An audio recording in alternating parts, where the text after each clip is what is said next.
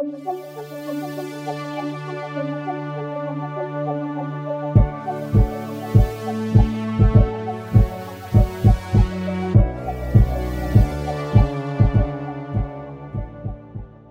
tout le monde, bienvenue à un autre épisode de Dans l'ombre du dragon.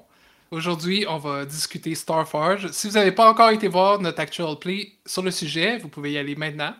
Euh, ou vous pouvez décider de, de nous regarder, euh, même si vous ne l'avez pas vu.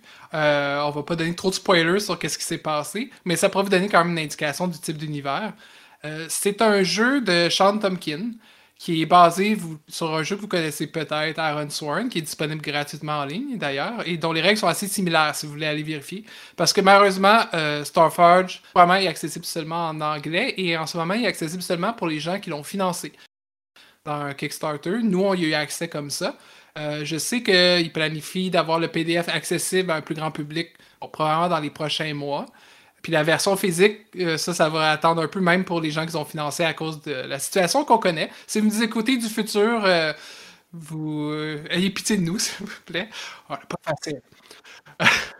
Et sur ces bons mots, parlant d'un autre monde périlleux, celui de Starforge, je vais vous faire un aperçu des règles pour aller un peu plus en détail puis pour vous aider peut-être à mieux comprendre justement euh, l'aventure qu'on a eue parce que je sais qu'il y a beaucoup de nouveaux concepts, euh, beaucoup de règles qui n'étaient pas évidents pour les, pour les néophytes à Starforge. Euh, donc, allons-y. La première chose que vous devez savoir, c'est que ça joue avec des dés à 6 faces et deux des 10 ou des dés 100. Et la base du système, c'est que vous avez votre D6 qui est votre dé d'action. Puis vous allez le rouler contre deux dés qui sont appelés des dés de défi, qui sont des dés 10. Puis le but, c'est simplement d'avoir plus haut sur le, le D6 avec des modificateurs que sur les D10. Jusqu'à date, c'est simple. Il y a plusieurs niveaux de réussite. Il y a des réussites fortes, des coups forts si on bat les deux dés de défi. Euh, un coup faible ou partiel si on bat un des dés, puis si on bat aucun des dés, c'est un échec. Et en plus, c'est pour ajouter des égalités, c'est-à-dire si vous avez le même chiffre sur les deux des 10, ça peut être soit un rebondissement heureux ou une complication fâcheuse. Euh, donc juste là, vous pouvez voir qu'il y a beaucoup de rebondissements qui arrivent dans le système de Starforge. Mais ça, ce n'est que le début. Euh, nous, dans notre cas, on a joué dans un mode qui s'appelle Coop, c'est-à-dire qu'on était tous et toutes maîtres de jeu. Euh, on n'avait pas. Il y a personne qui menait plus l'histoire que d'autres. Dans ce, ce cas-là, c'est vraiment comme si on jouait contre les dés. C'est pour voir si on est capable d'avoir plus haut, puis on va aller selon les directions des dés. Aussi selon les oracles, je vais y revenir, mais c'est des manières de générer aléatoirement des, euh, probabilités ou euh, des résultats, etc. Mais je vais y revenir. Euh, Qu'est-ce qu'on a fait pour s'initier à Starforge? On a commencé par créer des personnages. Les personnages sont relativement simples quand même. Ils ont des caractéristiques au nombre de 5, si je ne me trompe pas. Ils ont des atouts, trois atouts qui représentent des compétences, des chemins de vie, des compagnons. Ils ont des liens aussi avec des personnages non joueurs et euh, des vœux. Et ça, c'est très important parce que ce qui euh, marque les personnages dans Starforge, c'est des personnages qui partent à l'aventure à travers l'espace intersidéral, qui explorent des planètes, tout ça, pour accomplir des quêtes ou des vœux. On avait chacun et chacune euh, un vœu d'antécédent, c'est-à-dire une quête qui définit notre personnage, sa motivation, et qui va se prolonger à travers toutes les aventures qu'on va jouer avec les personnages. Et à la fin, si on, veut terminer l'histoire du personnage, on roule euh, un certain jet pour savoir si son histoire finit bien ou finit mal. Euh, mais c'est lent pour aller là. Il faut accomplir beaucoup d'aventures, faire beaucoup de rencontres pour arriver jusque-là. C'est pour ça qu'on a aussi des quêtes plus euh, intermédiaires, si on veut, qui sont les, le, type de quête que vous allez voir dans notre aventure. On avait une qui a, qui a été finie en one-shot. Ça peut durer aussi plus longtemps, ça dépend du niveau de difficulté. On met à la quête, nous-mêmes, on a décidé ensemble de mettre une difficulté, bon, pas trop haute, difficulté dangereuse. Et ce que ça fait, les difficultés, c'est que ça nous indique combien de temps ça va prendre pour la terminer, ou en fait, dans les termes du jeu, combien de jalons il faut euh, accomplir. Euh, ça, c'est les jalons, c'est juste des étapes dans votre quête. Puis vous pouvez les penser avant de faire votre quête, ou vous pouvez les découvrir pendant que vous jouez. C'est selon. Euh, donc, c'est ça qui structure les sessions dans, dans Starforge. On a aussi créé, en plus des personnages, l'univers collaboratif. Il y, a quelques principes de base qui sont vrais pour tous les univers de Starforge, mais il y a aussi un livret de vérité où il y a 10 différents thèmes. Par exemple, euh, les précurseurs, quels sont les extraterrestres qui vivaient là avant? Euh, ça pourrait être la technologie, la guerre, tout ça, l'intelligence artificielle. C'est tous des éléments qu'on définit à travers. Euh, il y, a, trois choix pour chacun. Nous, on a voté pour savoir lequel nous plaisait le plus. Et à partir de ça, on définit vraiment notre version de Starforge. Euh, puis une fois qu'on a nos personnages et la création de l'univers, on crée aussi des secteurs. On peut décider de générer aléatoirement notre secteur, ce qu'on a fait. Planète, étoile, quel est le trouble du secteur, les factions. Mais ce qui est intéressant avec Starforge, c'est qu'on peut décider d'aller aussi en profondeur qu'on veut ou aussi peu. On peut rouler, on peut décider, ben, il y a juste cette planète-là qui nous intéresse en ce moment. Il y a juste cette communauté-là. Donc les autres sont juste esquissés. Euh, parce que ça peut avoir l'air intimidant, puis ça, je vais y revenir dans ma critique. C'est un jeu qui l'air intimidant, mais il faut vous rappeler qu'il y a beaucoup de choses dedans qui sont optionnelles. Euh, vous, vous détaillez autant que vous en avez besoin pour votre partie. Euh, pour ce qui est des règles de jeu maintenant, euh, il y a quelques concepts qui sont nouveaux dans Starfighter, qui sont peut-être moins connus dans d'autres jeux de rôle que je voudrais aborder. Il y a probablement les jauges de progrès. Quand je parlais que les quêtes, on les accomplissait en allant faire des jalons, euh, on va remplir en quelque sorte une jauge de, progrès. Puis à la, fin, on va rouler pour savoir si on accomplit ou non. on n'est même pas obligé d'attendre jusqu'à ce que la jauge soit complètement remplie, mais Moins on la remplit, plus on a chance d'échouer, à, notre quête, par exemple. Mais ces jeux-là existent aussi pour des expéditions, pour des combats, euh, même pour créer des relations. Donc, tout le jeu est une jauge de progrès, presque. Euh, donc, c'est une bonne façon de voir comment notre, histoire avance. Et pour le personnage, quelque chose qui est similaire, qui est l'élan. L'élan, c'est une stat qui va de moins, je pense, 6 à plus 10.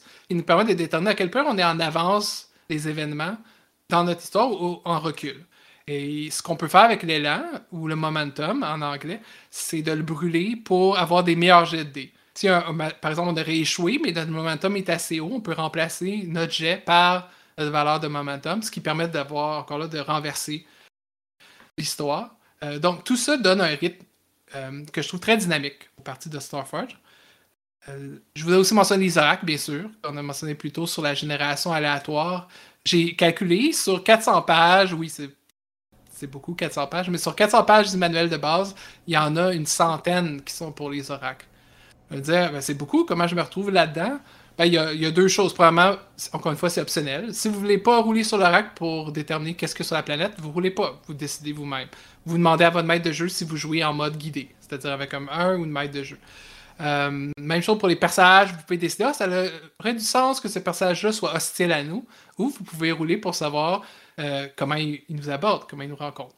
Euh, et la deuxième chose, c'est qu'il y a quelque chose de merveilleux qui est la page sur Roll20, la fiche de personnage qui contient tous les oracles, tout est automatisé. Donc, je vous encourage fortement, si vous essayez Starforge, d'aller voir, au moins sur Roll20, juste pour voir comment ça fonctionne, essayer des jets, parce que ça calcule tout ça pour vous, c'est magique. Et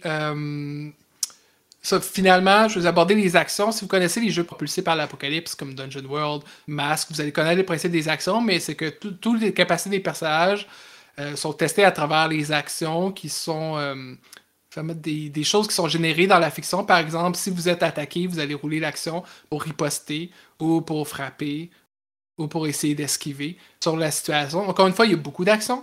Ça peut être difficile de s'y retrouver, mais ces actions-là sont euh, catégorisées en, classe, si vous voulez, en ensemble, qui rendent ça un peu plus gérable. Par exemple, dans les combats, il y a les actions de combat. Et vous faites simplement les actions de combat. En expédition, il y a les actions d'expédition.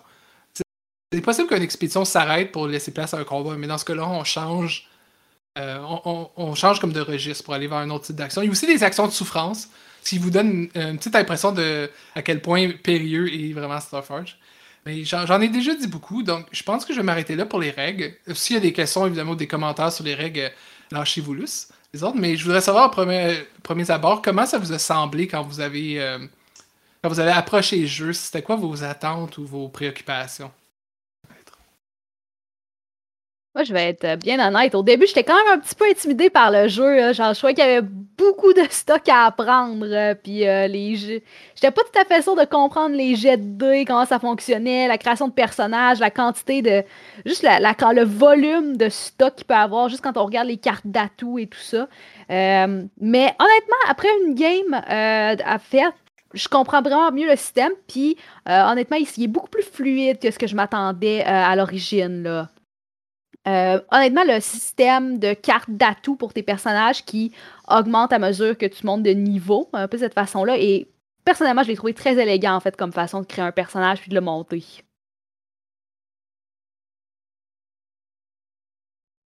ben, moi aussi, de mon côté,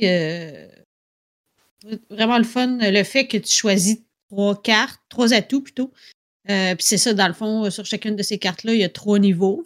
on commence au premier niveau. Mais déjà, euh, ah, moi, j'ai réfléchi à mon personnage. Puis après ça, j'ai cherché dans les cartes qu'est-ce qui pouvait ressembler le plus à cette espèce de personnage-là que je m'étais inventé. J'ai réussi à, quand même faire une combinaison de trois cartes qui fait juste avec ces trois cartes-là.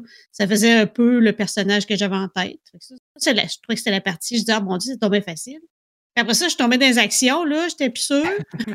j'étais plus sûre, ben, fait que j'ai comme survolé, puis j'étais là, oh, je verrai pendant la partie. Mais effectivement, dans la partie, euh, des fois, je ne savais pas où me retrouver, mais euh, parce que bon. Mais après ça, probablement, c'est ça, les autres parties, ça serait. À ce temps que j'ai compris le principe, là, c'est ça que c'était regroupé, euh, que bon, que, que, tu cliquais sur les petits dés, puis ça, ça, parce qu'il fallait juste lire les qu'est-ce que ça donnait comme résultat. Là, déjà, c'était comme éclairci. Là. Je serais prête là, à en faire plein d'autres parties. Moi, j'ai, euh, j'avais déjà de l'expérience avec Starforge et avec Iron Sworn. Fait que c'est certain que je, je, connaissais assez bien le, le jeu. Euh, fait que j'ai pas eu de difficulté à ce niveau-là. Je savais à quoi m'attendre.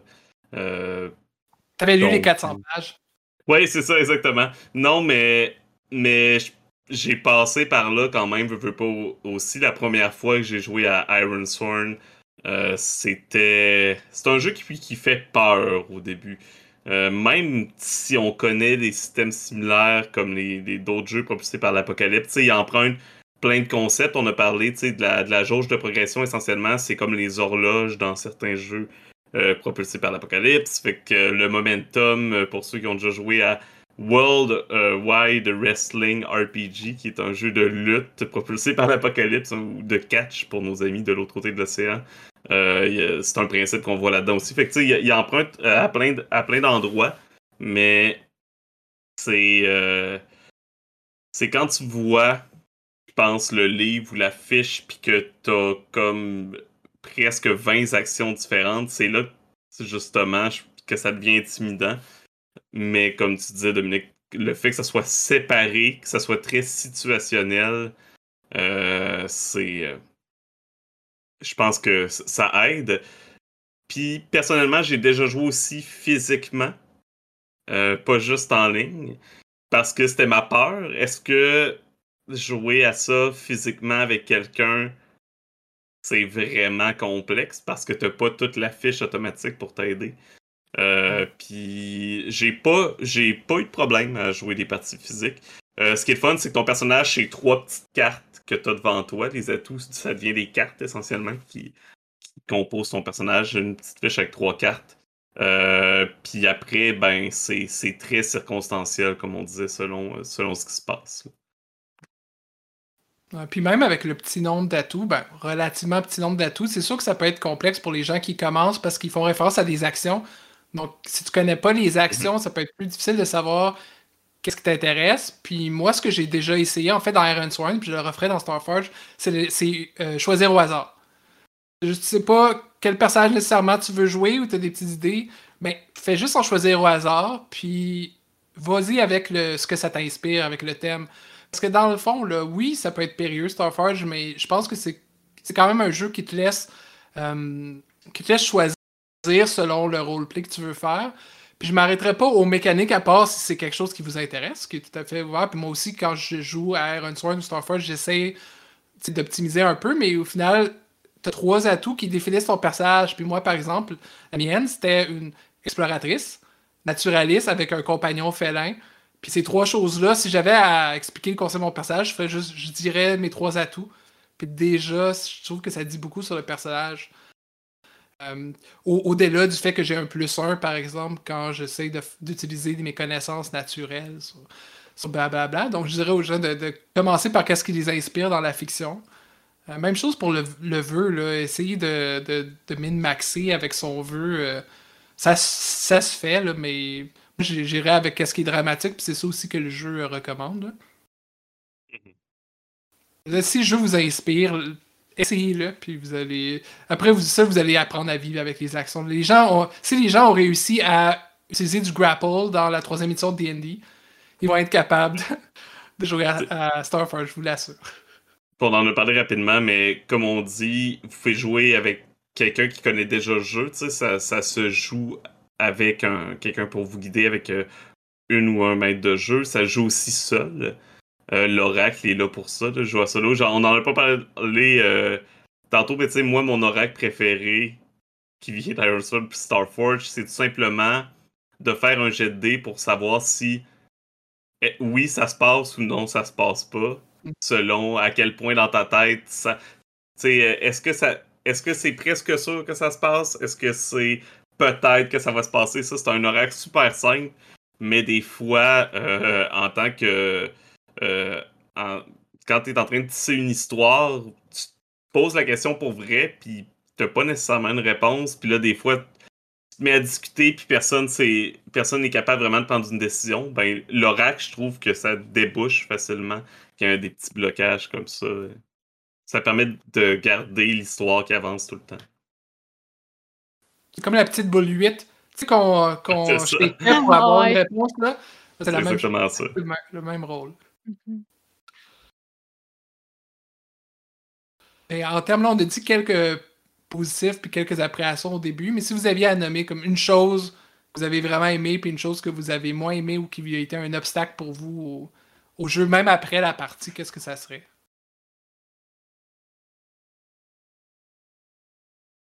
Hum.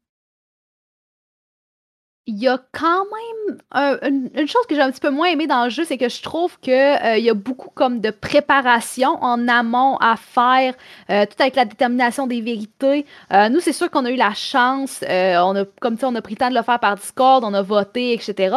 Euh, cependant, je peux clairement avoir comme une situation qu'elle a un groupe qui s'assoit autour d'une table pour jouer à ça, euh, pour avoir peut-être, surtout si euh, il joue sans mètres de jeu, euh, ça pourrait devenir quand même quelque chose de très très long, euh, puis qui pourrait devenir un petit peu plus laborieux en début de partie, euh, d'avoir autant comme, tu sais, 10 thèmes à décider ensemble, puis euh, chacune des vérités, c'est quand même des bons paragraphes euh, qui expliquent quand même le world building. C'est quand même très dense, puis ça pourrait être une barrière qui pourrait retarder un petit peu, comme la création de personnages est super rapide, la création d'univers ne l'est pas. Ça, ça peut être un petit peu dérangeant pour certains groupes. Mais personnellement, ce que j'ai vraiment beaucoup aimé, une fois que le jeu est embarqué, les actions de personnages, comme les, les personnages, en fond, chacun on avait des atouts différents. C'est mentionné dans le jeu qu'on avait différents. Fait qu'on avait tout un set de skills euh, vraiment hétéroclite. Et euh, je trouvais que ça rajoutait vraiment comme à la petite saveur sci-fi. Là, dans les, dans les émissions de sci-fi, là, t'as tout le temps comme la crew super dépareillée qui est ensemble. Puis je trouvais, je trouvais que cette mécanique-là, puis cette façon-là de créer les personnages venait vraiment renforcer comme le setting puis euh, l'effet qu'on voulait chercher justement avec Starforge. De mon côté, moi, ce qui. Ben, c'est pas vraiment quelque chose de négatif, mais on n'a pas eu aucun combat ou affrontement direct, en tout cas, pas que je me souvienne. J'aurais aimé ça, comme voir comment que ça se passe dans- avec ce genre de règles-là. Que ça va venir dans une autre session. Euh, sinon, ce que, du côté, ce que j'ai aimé, c'est vraiment, c'est ça, j'avais vraiment l'impression d'être dans Firefly ou dans quelque chose comme ça, ou, ou dans le fond, tout ce que je pouvais m'imaginer que j'avais vu ou pas vu dans une émission, on pouvait le mettre. Ça, faisait vraiment changement du médiéval fantasy, c'est sûr, mais aussi euh, il n'y a plus de limite. on est dans, on n'est plus, on plus sur Terre, on n'est plus. euh, ça, peut être une planète avec de l'acide. Il n'y a plus de limite. de de mon côté, je pense que je trouve encore quand même, même, même si j'aime le jeu et que c'est un jeu, un jeu que j'adore, je trouve qu'il y a peut-être un petit peu trop d'action. Des fois, euh, qu'il y a un peu trop de, de comment je pourrais dire, d'effet boule de neige des fois avec les actions. Comme, ok, là, euh, là, je fais, j'essaye euh, d'aider quelqu'un Mais là, ça marche pas. Fait que là, j'ai une conséquence. Euh, bon, ben, ok. Fait que là, je vais faire un jet pour savoir quelle sorte de conséquences que j'ai. Ok, fait que là, je prends du dommage. Fait que je vais faire une affaire de dommage. Ok, mais là, il... fait que des fois, ça ralentit peut-être le rythme un peu quand il y a des, des, des déboulements comme ça. Euh, c'est peut-être quelque chose que, qui me plaît moins. Euh, mais sinon, c'est. Ce que j'aime, je pense, c'est le principe des, euh, de la progression des personnages dans Starforge. C'est la même chose que j'aimais dans Iron Sworn. C'est que c'est un jeu qui euh, que la progression est pas liée à nécessairement comme des parties, des quêtes. C'est vraiment par rapport à la progression personnelle du personnage. C'est souvent, tu sais, oui, tu vas avoir des, euh, des vœux qui, sont des quêtes, mais en général, ton vœu principal, c'est vraiment quelque chose par rapport à ton histoire, à toi, à ton personnage. Euh, c'est vers ça que tu vas viser, c'est vers ça que tu vas essayer d'aller. Euh, mais ça, euh, c'est quelque chose, je crois, qui est très, très positif. Ça fait que quelqu'un, on a déjà fait, on, a déjà fait une table ouverte, moi et Dominique, dans le passé, de un hack de Iron Sworn. Euh, puis je pense que tu as déjà fait une table ouverte de Iron Sworn aussi, euh, Dominique. Euh, puis tu sais, que je pourrais faire une partie seul de mon personnage, faire quelques parties solo, faire une, partie avec des gens, faire plus de parties que les autres. Puis il n'y a, pas de, vraiment de déséquilibre ou d'avantage. Oui, je vais avoir plus d'options, d'éventail d'options un peu, peut-être, mais sinon, c'est pas un jeu qui c'est pas un jeu où la les statistiques, disons, ont beaucoup d'impact sur. Euh, tu peux, euh, on l'a vu, hein, on peut avoir euh, les meilleurs jets de dés puis quand même rater nos jets si les D10 sont pas de notre côté, de toute façon. Ouais, ouais c'est connu pour être très cruel comme jeu parfois. Moi, ce qui est drôle, c'est que mon point positif et mon point négatif sont le point négatif d'Étienne. Parce que mon point positif, c'est que c'est une machine, pour moi, incroyable à rebondissement, à Runsworn. Mm. Si vous trouvez que vos aventures sont plates, puis que vous avez besoin d'avoir, mettons, un maître de jeu tout le temps pour vous relancer, puis moi, je pense que, surtout quand c'est joué comme ça sans maître de jeu, c'est très facile de laisser ça aux oracles, puis de leur dire qu'est-ce qui se passe maintenant? Je trouve que ça enlève de la, charge mentale. Parce que souvent, les jeux où on est tous MJ, on a parlé un peu avec Wonder Woman par exemple, on a beaucoup à improviser, on a beaucoup à y mettre du note, puis à décider nous-mêmes c'est quoi les complications, mais dans Iron ou Starforge, c'est tout fait pour nous si on le veut. Mais encore une fois, c'est optionnel. Si on décide que non, ben, je le sais, moi, qu'est-ce qui va se passer, c'est logique. C'est logique que, par exemple, on soit perdu dans l'espace, ben, pas besoin de rouler pour nous faire dire ça, mais si on a besoin, on l'utilise. Mais je suis tout à fait d'accord que des fois, ça ralentit. Il y a beaucoup d'actions à cause, entre autres, des actions de souffrance. Mm-hmm. Euh, il y, a, beaucoup d'actions qui s'enchaînent les unes sur les autres. Mais ça va à mon point négatif, c'est que je pense que Starforge est un jeu fait pour être joué en solo. Je pense que c'est un jeu qui est excellent pour être joué en solo justement parce que quand tu es en solo, tu pas à attendre à quelqu'un d'autre. Tu, ne retardes pas quelqu'un d'autre en, disant attendez, je vais déterminer combien de, dégâts j'ai pris parce qu'il y a juste toi qui joues. Puis c'est tanné, tu laisses ça de côté. Tu peux jouer comme 30 minutes tu fais qu'est-ce que tu veux faire. Après ça, tu prends des notes. Tu laisses ça, tu reviens. Puis tout ce qui, qui peut sembler lent, c'est moins pire parce que je trouve que tu imposes ton propre rythme quand tu es en solo.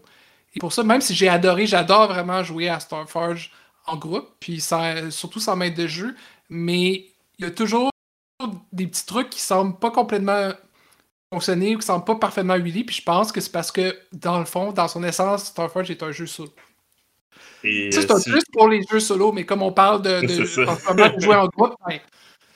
Je dire, si jamais vous voulez en savoir plus sur les jeux solo, euh, écoutez les, les journaux de, de Dandy. Hein. Euh, peut-être l'avoir. Euh, ouais, exactement. Une nouvelle série euh, où, on, où, pour le moment, Dominique nous parle de jeux solo. Peut-être que je m'y mettrai éventuellement aussi. qui sait c'est sûr euh, qu'en groupe ou en solo, je vais, je, vais y rejouer. Là. Moi, euh, Iron Sworn, je pense que c'est le jeu que j'avais joué le plus l'année passée. Parce que tu sais, on avait des bilans sur Facebook et sur Twitter de bilans rôlistiques de l'année. Puis je pense que dans la dernière année, c'était clairement Iron Sworn auquel j'avais joué le plus. Euh, Starforge, c'est quelque chose qui m'interpelle beaucoup. J'aime la, la, version de Science Fantasy. Ça dit, je pense que c'est facile, comme on le disait, d'avoir de créer des personnages. Donc, on peut amener des nouvelles personnes. On peut reprendre un personnage qu'on a joué en solo. Moi, moi j'y vois beaucoup de potentiel pour de futures parties, là, c'est sûr. Je sais pas pour vous. Moi, si j'avais à revisiter ce jeu-là, probablement j'irais soit en solo, justement, parce que Dominik a raison de dire que le jeu en effet un feeling que c'est plus conçu pour une seule personne, parce que tu peux avoir quand même beaucoup de mécaniques qui ralentissent, qui sont pas un problème en solo, mais qui peuvent l'être en groupe. Ou bien, euh, j'essaierais peut-être avec un maître de jeu, ça pourrait peut-être combler justement comme le pendant que les joueurs sont en train comme d'interagir et de faire leurs choses, le maître de jeu à ce moment-là peut rouler les oracles et gérer cet aspect-là. Euh, donc, ça pourrait peut-être aussi fluidifier davantage euh, la game puis le flow comme des mécaniques.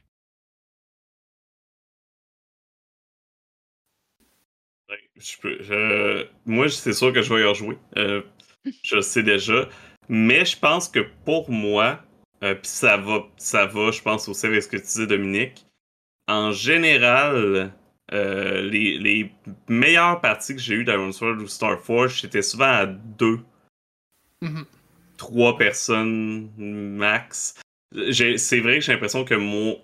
Tu sais, c'est parfait pour des parties plus intimes, justement. Euh, solo étant le plus intime que tu peux pas avoir comme partie. Euh, mais. Euh, c'est rare.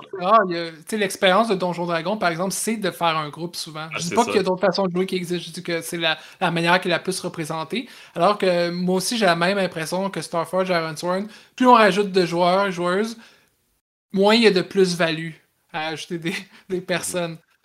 Euh, puis deux, je, je pense que les meilleures parties que j'ai eues, c'était à deux parce qu'il y a. Il y, a, un bon, il y a une, bonne collaboration qui s'installe, mais en même temps, chacun a sa quête personnelle qui peut tirer de façon différente. Et quand quelqu'un joue son personnage, l'autre peut jouer un personnage non joueur. Ce des fois des, des problèmes là, dans les jeux de rôle solo, je pourrais en parler dans mes capsules, mais bon, des fois les gens ont de la misère à, se mettre dans la peau de ben je me parle tout seul? C'est peut-être plus simple quand t'es à deux, tu sais, de, les interactions.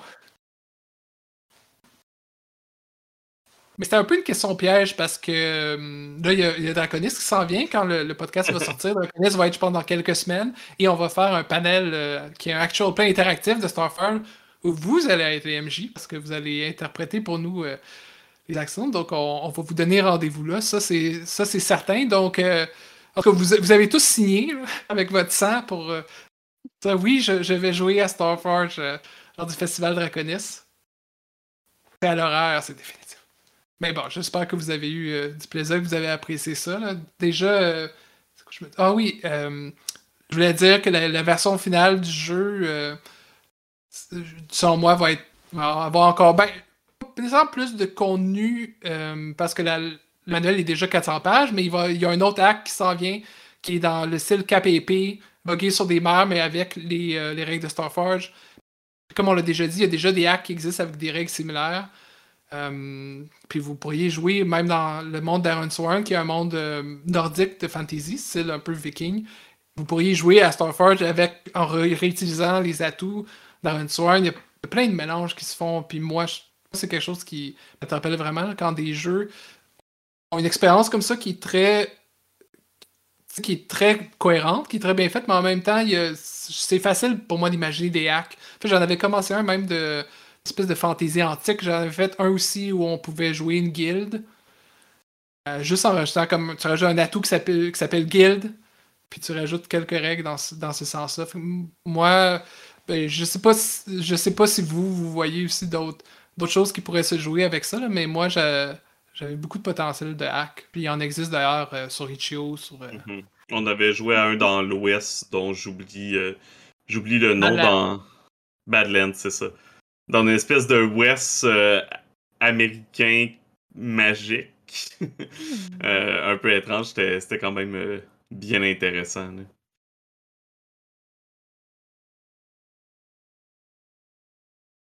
Donc, y avait-il d'autres réactions sur Starforge ou on a tout dit?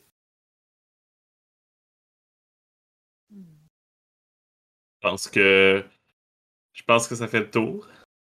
À moins que on a un petit mot de la fin ou non. Ça va. La On seule va chose que je pouvoir reparler. préciser, ouais, c'est je voulais juste préciser que le festival Draconis, c'est du 25 au 27 février. Puis je- il devrait vous rester encore du temps pour vous inscrire. S'il reste des parties, mais généralement, il y a toujours des parties de, de libre. Euh, donc n'hésitez pas. Euh, ben, moi, je joue déjà à plusieurs parties. Je sais que c'est c'est le cas pour, euh, pour chacun, chacun d'entre nous, je pense. Euh, mais c'est sûr qu'on va être là pour, euh, pour, pour notre panel puis pour interagir avec vous.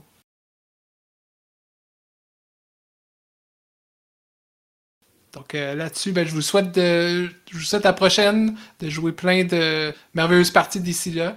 Et ça nous fera plaisir de vous présenter un nouveau jeu très bientôt. Bye! Bye bye!